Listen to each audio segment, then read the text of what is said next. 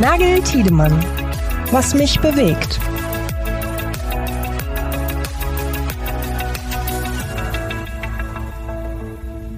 Yannick, was mich bewegt, Folge 8. Ich bin wieder da.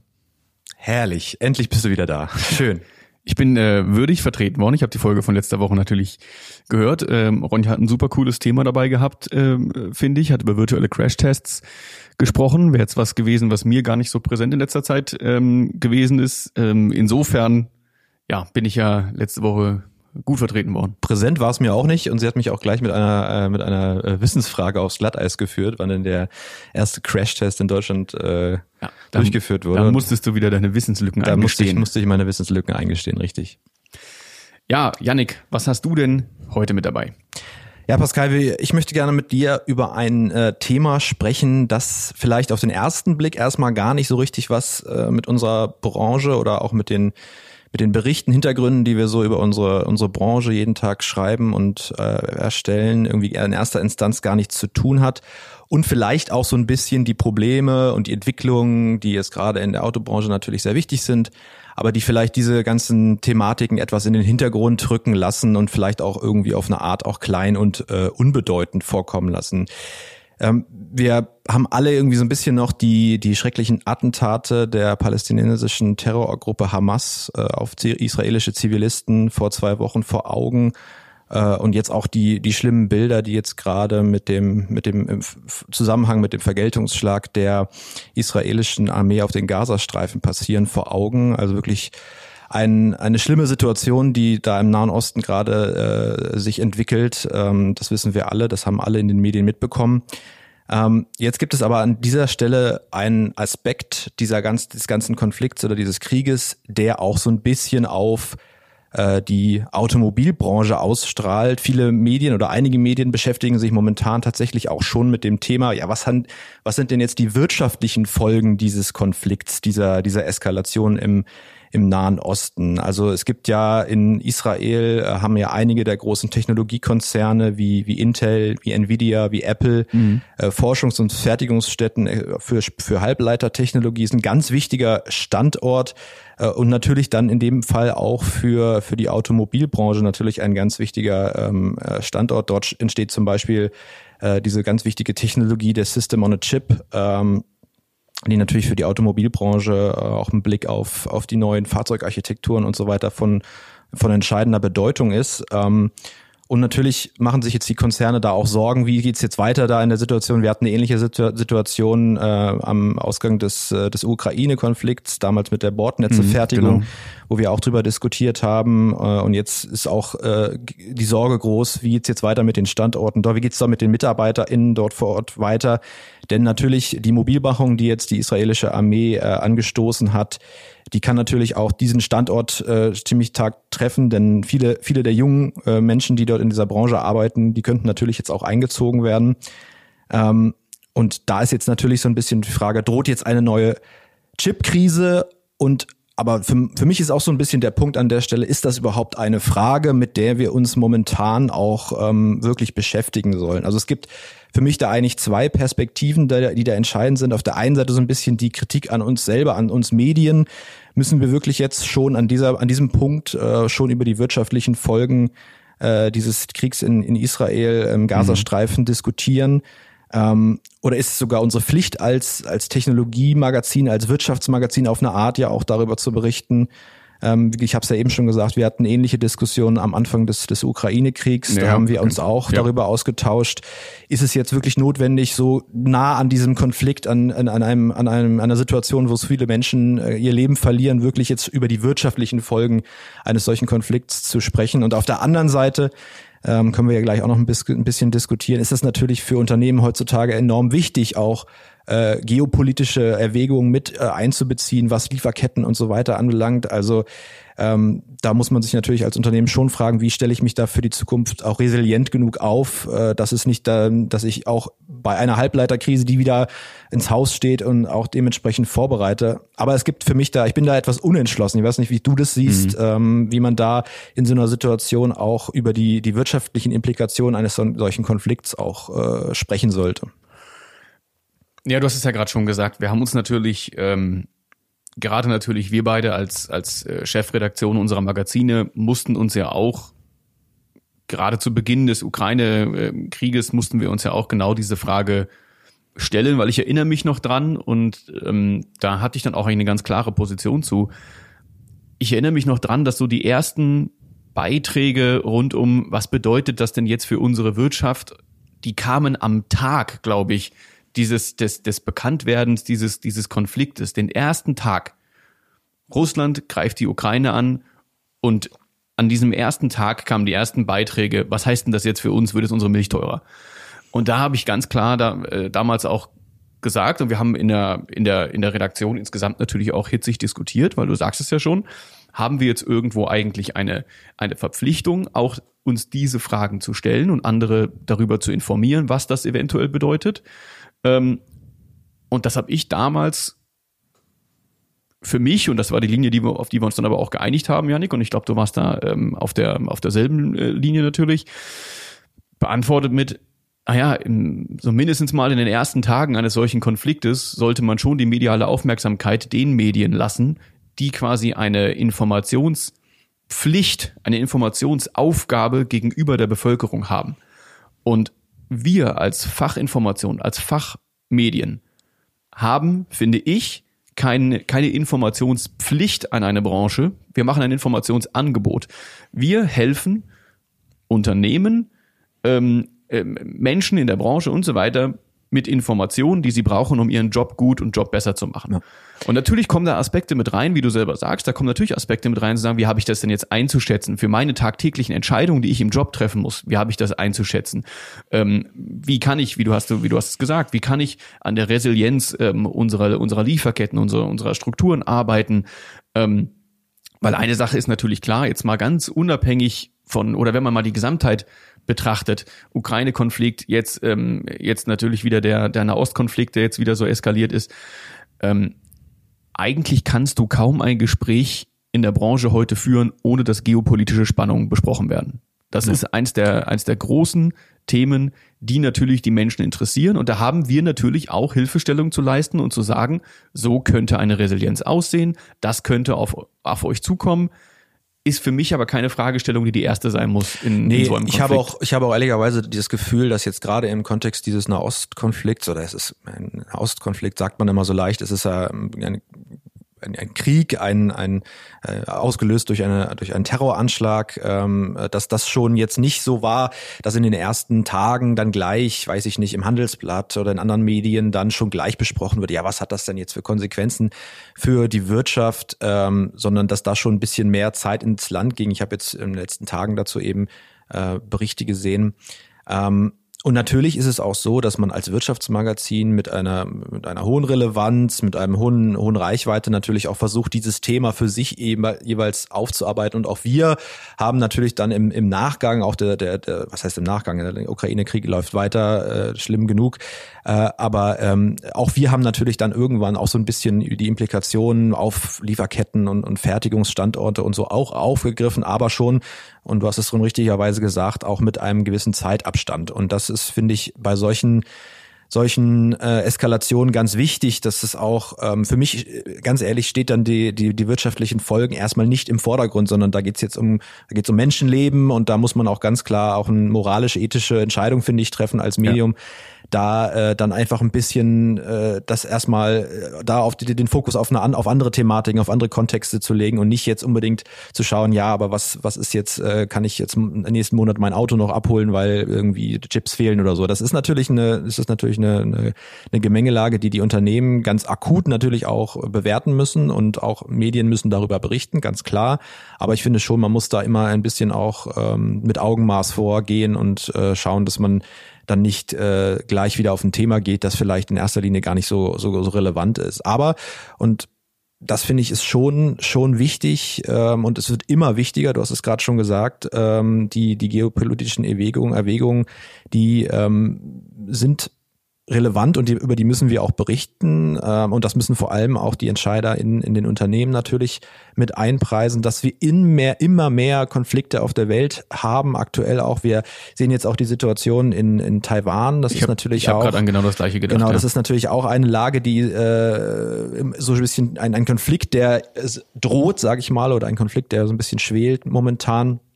Da weiß man auch nicht, wie es weitergeht. Und das ist natürlich auch im Blick auf Chipversorgung, Halbleiterversorgung natürlich auch ein ganz wichtiger Standort. Ähm, aber auch da, wenn es da eskaliert, würde ich auch sagen, das ist jetzt auch erstmal äh, politisch und gesellschaftlich erstmal viel wichtiger darüber zu berichten, als jetzt zu sagen, ja, aber dann fehlen uns irgendwie für, für unsere, für unsere äh, Autos die, die äh, Halbleiter. So, das ist halt ja eine Frage von ein bisschen Fingerspitzengefühl auch am Ende des Tages. Naja, und ich finde auch, und das habe ich auch damals äh, beim, beim Start des, des Ukraine-Krieges gesagt, über Folgen kann man diskutieren, wenn Folgen absehbar sind auf der einen Seite und wenn es angemessen ist, dass man über Folgen diskutiert. Und das sind, glaube ich, so die zwei Punkte, ähm, weil dieses, diese, diese Frage, ähm, ja, die Situation stellt sich jetzt gerade ein bisschen, bisschen anders dar und ähm, es gibt schon noch natürlich ein paar Unterschiede, aber wie ich es gerade gesagt habe, also ich erinnere mich dran, dass irgendwie zum Beginn des Ukraine-Krieges, da wusste man noch überhaupt gar nicht, was hier überhaupt, wo vorne und hinten ist, wo oben und unten ist. Ähm, dann, dann, dann da habe ich die ersten Artikel gelesen, die irgendwie heißen, was heißt das jetzt für unsere Lebensmittel? Wird mhm. jetzt für mich alles teurer im Supermarkt? Ja. Und dann, da, das ist sowas, wo ich mir denke, solange man sich noch nicht mal sortiert hat, solange ja. man noch gar nicht mal weiß, was da überhaupt, was da überhaupt los ist, ähm, solange hat für mich die Diskussion über jetzt Folgen für uns Konsumenten irgendwie hier in Deutschland oder auch für Unternehmen in, in Deutschland hat für mich da noch nichts zu suchen. Aber die andere Frage, und das ist ja was, das ist ja eigentlich viel spannender, ist ja die Diskussion, und das ist ja was, wo, äh, also um jetzt mal wieder auf eine inhaltliche, sozusagen von der Metaebene so ein bisschen runterzukommen, finde ich aber spannend, dass wir auch darüber mal diskutieren, ähm, weil das ja auch ein bisschen Blick hinter unsere Kulissen ist als, ähm, als, als Medium. Ähm, aber die spannende inhaltliche Diskussion ist ja, wie schaffe ich es denn angesichts all dieser Dinge, die in der Welt passieren, mich eigentlich resilient aufzustellen? Wie schaffe ich es, in, in meiner Einkaufsstrategie vielleicht anders umzugehen? Ähm, also äh, nur mal ein Beispiel, was gar nicht jetzt mit einem Konflikt zu tun hat, aber natürlich irgendwo am Endeffekt die eine ähnliche Implikation hat, ist ja ähm, diese Überschwemmung, die ja vor allem große Teile des Volkswagen-Konzerns zu Produktionsausfällen ähm, gezwungen hat. Und da ja, und da habe ich auch dann Interviews zugeführt, ähm, war es ja so, dass das einfach ein, ein single gesourcedes Bauteil war, weil man sich einfach auf einen ganz spezialisierten mhm. Zulieferer, der einfach genau ein einziges Bauteil ganz spezialisiert, hochspezialisiert gemacht hat in einer großen Stückzahl. Da machst du dann natürlich riesige ähm, Einkaufs Einkaufsverträge für viele Marken eines riesengroßen Konzerns. Und wenn das stillsteht, dann geht plötzlich gar nichts mehr. Mhm. Ne?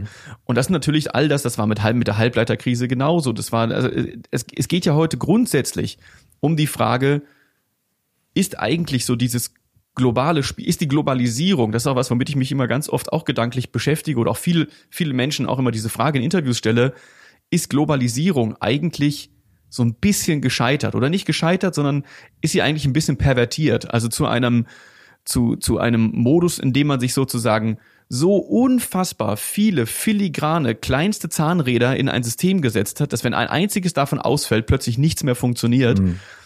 Und ich glaube, da muss man einfach, ähm, da, da muss man viele Strategien, glaube ich, heute auf den Prüfstand stellen, anpassen vielleicht auch stärker auf Lokalisierung setzen. Also das sind ja so ganz, das sind ja, so das ist andere Diskussionen. Ne? Das ist natürlich gerade im, im Kontext dieser Konflikte die Frage, muss man jetzt sagen, man muss die sämtliche neuralgische Punkte der Fertigung oder der Lieferketten in, in, in Länder verlagern, die äh, vertrauenswürdig sind, wo man das Gefühl hat, da ist äh, die Situation, das, das ist eine friedliche Gesellschaft oder da gibt es keine Konflikte, der, die Möglichkeit eines Konflikts ist ist, ist sehr gering, muss man jetzt, äh, das ist ja ein bisschen unter, unter, dem, unter dem Stichwort Friendshoring so ein bisschen momentan auch diskutiert.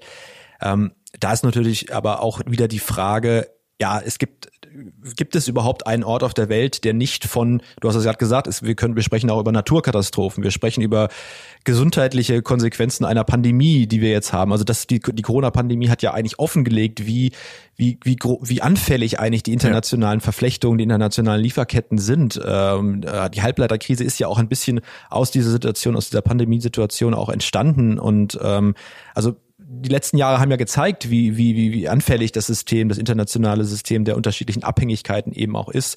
Ähm, und was ist die, ich, also ich habe ich hab keine Ahnung, wie, wie man da äh, sinnvoll darauf reagieren kann. Das große Mantra ist ja Flexibilität und ähm, viele Dinge auch vielleicht wieder zurückzuholen. Dann ist wieder die Frage, was, was macht das mit den Preisen, weil natürlich viele, viele ähm, Ressourcen oder auch Technologie auch aus Ländern kommen, wo, wo die Lohnsituation eine andere ist, wo man deutlich billiger produzieren kann. Was bedeutet das in der Konsequenz dann wieder für die Produkte, die am Ende rauskommen, was, was die Preissituation, also das sind so viele Faktoren, die man da einpreisen muss und ich möchte ehrlich gesagt nicht in der, in der Haut von, von den Unternehmensentscheidern stellen, die sich jetzt genau diese Fragen stellen müssen oder erst schon längst gestalten gestellt haben sollten. Ne? Ähm, also das ist auf jeden Fall äh, eine Diskussion, die wir in den, oder eine, eine Sache, die wir in den nächsten Jahren äh, stark diskutieren werden und wo sich, wo ich auch gespannt bin, was denn die Lösungen am Ende des Tages sind. Aber lass uns doch jetzt vielleicht mal zu deinem Thema kommen. Was hat dich diese Woche bewegt? Ähm, da bin ich gespannt. Ja, es ist ja, es ist ja im Grunde genommen so, gerade wenn man die Branche beobachtet oder auch wir als, ähm, als Medien dann so eine Branche beobachten, jedes Thema, jeder Technologietrend und so weiter hat ja irgendwo seine Zeit und hat ja auch seine Konjunktur und hat auch seine mediale Aufmerksamkeit. Aktuell, ich glaube, da brauchen wir gar nicht drüber diskutieren, ist das künstliche Intelligenz, ähm, generative äh, künstliche Intelligenz in, in aller Munde. Ähm, wir haben aktuell in unserer Automotive IT eine Titelgeschichte dazu auch gemacht. Na klar, weil es einfach das bestimmte Thema ist. Ähm, und es ist natürlich immer ganz spannend zu sehen, wie sich das auch verändert und wie dann irgendwie manche Trendthemen, Hype-Themen dann so ein bisschen auch wieder verschwinden und man sich so ein bisschen die Frage stellt, so okay, das scheint jetzt vor ein paar Jahren so wichtig gewesen zu sein. Wo ist das plötzlich? Ja? Und so geht's mir ein bisschen ähm, mit dem Thema Customer Journey, Customer Experience. Mhm. Wir haben das aktuell auch, Janik, in unserer ähm, vierten Ausgabe der Automotive IT in diesem Jahr, die jetzt äh, im November erscheinen wird, haben wir das Ganze als Spezialthema nochmal begleitet, weil wir uns auch gefragt haben, okay, wo steht das denn gerade? Ähm, und ich habe das Gefühl, wenn ich so zurückdenke, dann ist das so drei, vier, fünf Jahre her, dass dieses Thema super gehypt war. Also es gab eigentlich keinen Hersteller, der nicht irgendwelche super Showroom-Konzepte gezeigt hat. Ich erinnere mich selber noch mal an, an Termin, da bin ich nach, da bin ich nach London geflogen, ähm, weil, weil irgendwo so ein bisschen am Stadtrand von London wurde in so, in so einer Mall so ein Showroom-Konzept von, von Seat, was irgendwie für die, für die ganze Marke irgendwie Strahlkraft hatte weil man da irgendwie an so, an so digitalen Kiosks konnte man dann irgendwie seine Fahrzeuge dann vor Ort im Showroom in, in dem Einkaufszentrum konfigurieren. Und da gab es dann auch keine Verkäufer, sondern da gab es dann im Prinzip nur ähnlich wie so im Apple Store, gab es dann im Prinzip eigentlich ja, so Hilfe zur Selbsthilfe, ne, dass man irgendwie einfach fragen konnte, wie funktioniert das hier an diesem, an, an, an diesem Touchpoint. Ähm, ohne dass man jetzt vorbeigekommen ist und gesagt hat, Mensch, welche, welche Ausstattung darf es denn sein und darf ich Ihnen noch äh, mal die, die Ledersitze irgendwie äh, ans Herz legen. Und da habe ich das Gefühl, ähm, das ist so ein bisschen wieder eingeschlafen. Und das, obwohl eigentlich Corona natürlich durch den Wegfall dieser physischen Touchpoints ähm, zum, zum Start der Corona-Pandemie natürlich eigentlich noch einen totalen Boost auf das Thema digitaler mhm. Autohandel. Ja? Und ähm, ich erinnere mich da auch an ganz, ganz viele ähm, Mitteilungen von Herstellern, die dann, ähm, ja, was, was so diesen kontaktlosen Autokauf anging und dann wird es zu einem nach Hause gebracht und vor der, vor der Haustür abgestellt. Ähm, so wurden dann auch Probefahrten, wurden dann zum Teil auch so organisiert, also total irgendwie berührungslos und so weiter. Und es ist ja ehrlicherweise so oder mit vielen so, man hat Corona jetzt ähm, natürlich auch einen totalen Digitalisierungsboost irgendwie nachgesagt und ich glaube, dass die Realität, die wir im Arbeitsleben heute haben mit, mit Zoom-Meetings und Teams-Calls, ähm, da natürlich ganz klar etwas verändert hat. Auf der anderen Seite führen wir natürlich jetzt wieder unendlich viele Diskussionen darüber, wie viel Homeoffice eigentlich sein muss und ob man nicht alle wieder zurück ins Büro müssen. Also man hat ja schnell den Eindruck, dass so ein bisschen das, was Corona eigentlich mal katalysiert hat, dann ganz schnell, wenn das dann, wenn dann diese Phase auch wieder vorbei ist, auch wieder ein bisschen in Vergessenheit gerät und so ein bisschen mhm. habe ich den Eindruck auch, was das Thema ähm, ja, Customer Journey, Customer Experience angeht, weil erstens finde ich das extrem ruhig geworden, mhm. aber es ist auch so, ähm, und, und, und wenn man sich dann zum Beispiel nochmal, ähm, das zeigt eben auch unser Spezial und ähm, das zeigen auch aktuelle Studien, der erste Touchpoint für einen Autokauf ist immer noch das Autohaus. Und Online-Käufe von Fahrzeugen, die haben sich zwar auch, wenn man solche Studien anguckt, von zum Beispiel neun Prozent in 2020 auf inzwischen 22 Prozent erhöht. Also da, da, ja, vom Fünftel, fast ein Viertel der Käufe werden so gemacht. Das bezieht sich aber hauptsächlich auf Anbieter oder auch Lösungen rund um so Abo-Modelle oder, mhm. oder Leasing-Modelle. Da, wo mhm. man wirklich sagt, da sind noch ein paar neue Player hinzugekommen ähm, und die machen es einem irgendwie einfach. Dass jetzt Autohersteller wirklich in großem Stil eigentlich in so einen, in so einen, in so einen Direktvertrieb oder in, in große Online-Möglichkeiten nahtlos, das sollte ja einfach keine Brüche mehr geben. Äh, Yannick, der 360-Grad-Blick auf den Kunden, der wird sozusagen von, von Herstellerseite verfolgt und versprochen, lange bevor wir in der Branche eingestiegen sind. Aber wir beobachten die Autobranche auch schon seit zehn Jahren.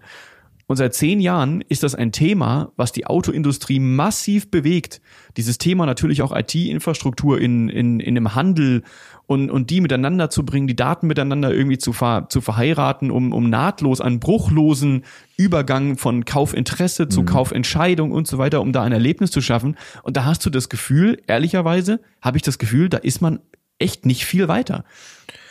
Nee, das stimmt. Ähm, das ist ja was, was du gerade auch gesagt hast. Wir beobachten das ja auch schon lange und ähm, ich kann mich erinnern, dass wir vor, naja, vor zehn Jahren vielleicht noch nicht, da waren wir, wir sind jetzt gerade zehn Jahre dabei hier, aber äh, vor, vor sieben Jahren vielleicht äh, auch schon uns damit beschäftigt haben, ähm, wie kriegt man auch die, die, die Customer Relationship Management Systeme da, wie kriegt man da die Datensilos raus und das ist ja im, im, in, in, dem, äh, in dem Netzwerk der Niederlassungen und des, der, der freien Händler und so, das ist ja ein, ein Bereich der, der Automobilbranche, der sich unheimlich unheimlich langsam bewegt, ja. weil es natürlich unglaublich viele Interessen da auch gibt. Es gibt die OEM-Interessen, es gibt die Händlerinteressen, die freien Händler, die Niederlassungen. Also da, da bewegt sich was, das ist, da, ich glaube, das ist der Bereich, in dem äh, die Digitalisierung wirklich wirklich Mini-Steps momentan auch immer noch macht, ähm, obwohl wir Corona hatten und diesen Boost der Digitalisierung vielleicht, den viele auch gesagt haben, diese, diesen katalytischen Effekt hatten, ähm, da bewegt sich wenig oder es ist nicht, es ist vielleicht nicht so schnell, wie sich viele, viele das erhoffen. Natürlich gibt's jetzt auch den, den, den sozusagen Peer Pressure oder den Druck von außen, auch von neuen Playern, die jetzt äh, über das Thema Autovertrieb oder Autoverkauf komplett neu nachdenken. Tesla hat vor, wieder mal vorgemacht, wie man es machen kann.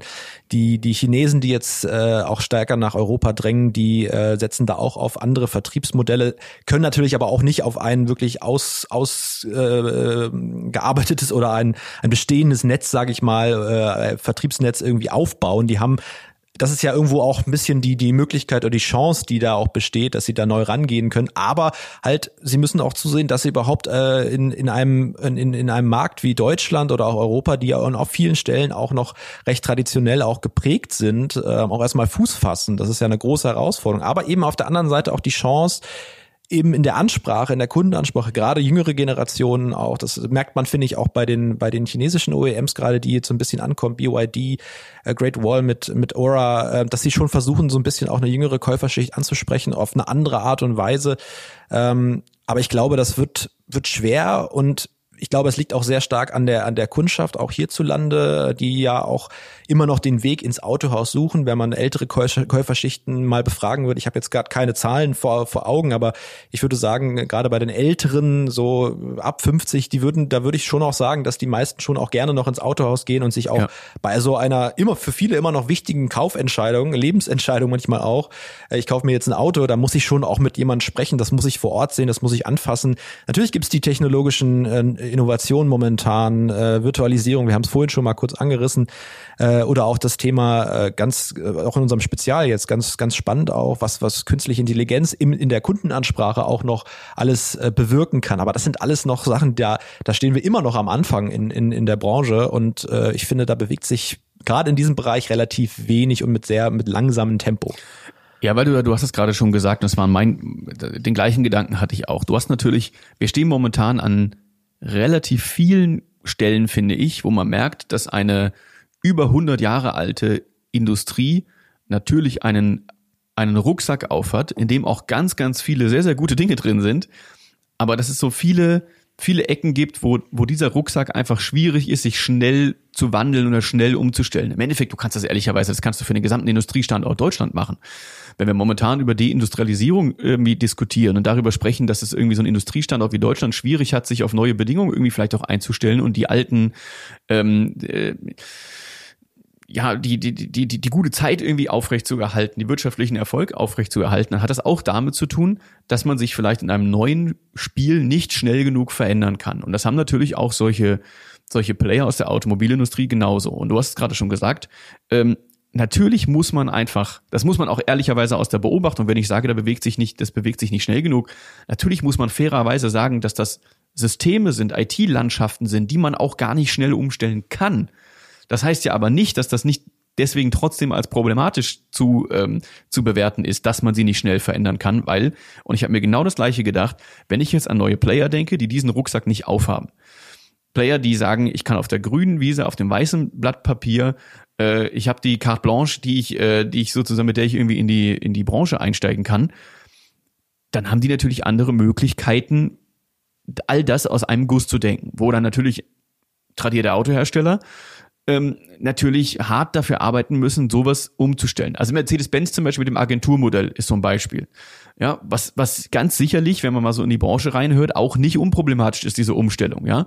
Wie, wie sollte das denn unproblematisch sein? Du hast ein, du hast ein Händlernetz, die, die du plötzlich sozusagen auf einen, von, von, von freien Händlern zu, zu Agenten machst, die im Namen des Herstellers im Prinzip verkaufen. Es wird sich auch viel verändern. Es werden sich auch diese, diese Rabattschlachten wird es nicht mehr geben, diese Preisnachlässe, äh, wo einer irgendwie das Auto günstiger verkauft als der andere, wird es nicht mehr geben. Ähm, da wird sich auch für Kunden viel verändern, aber all das muss man natürlich, trotz aller Pains, musst du das natürlich gehen, um mal diese Datensilos aufzubrechen, aufzuknacken und eine Datenbasis zu haben. Aber das ist ja überhaupt nicht trivial. Ja, ja also ich total spannende, spannende Diskussion und ich finde es auch äh, gut, dass wir das jetzt auch mal wieder bei uns auch aufgenommen haben und auch mal wieder in den Fokus genommen haben, weil ich, du hast es ja auch schon gesagt, ich das gefühlt so ein bisschen aus dem Fokus geraten in den letzten Jahren, obwohl es ja ein total wichtiges Thema ist. Und dazu kommt natürlich auch, natürlich der Einfluss auch von neuen Formen der Mobilität, die dann plötzlich, äh, also es gibt ja diese zwei Wege, entweder es geht um noch um den Autoverkauf oder es geht um die um die neue Mobilität, also mehr um Sharing und so weiter. Also was das auch noch für einen Faktor hat auf die auf die auf die Customer Journey auch. Also ich kann ja ein Auto besitzen oder äh, ein Auto im Abo haben oder es, es leasen, äh, aber ich kann auch gleichzeitig vielleicht in dieser Customer Journey auch noch vielleicht andere äh, Fortbewegungsmittel nutzen, was bietet das wieder für Möglichkeiten, auch für die Autohersteller? Wir haben es ja schon mal besprochen in einer der letzten Ausgaben, ähm, dass sich die Autohersteller gerade so wieder ein bisschen verabschieden von dem von der Shared ja. Mobility. Ähm, da ist halt die Frage, ja, ist das schlau, das, so komplett zu machen oder kann man das auch noch verquicken mit dem klassischen äh, Geschäftsmodell des Autoverkaufs? Also ganz spannende Diskussion. Äh, ich finde auch wieder zwei spannende spannende Themen ganz unterschiedlicher Natur.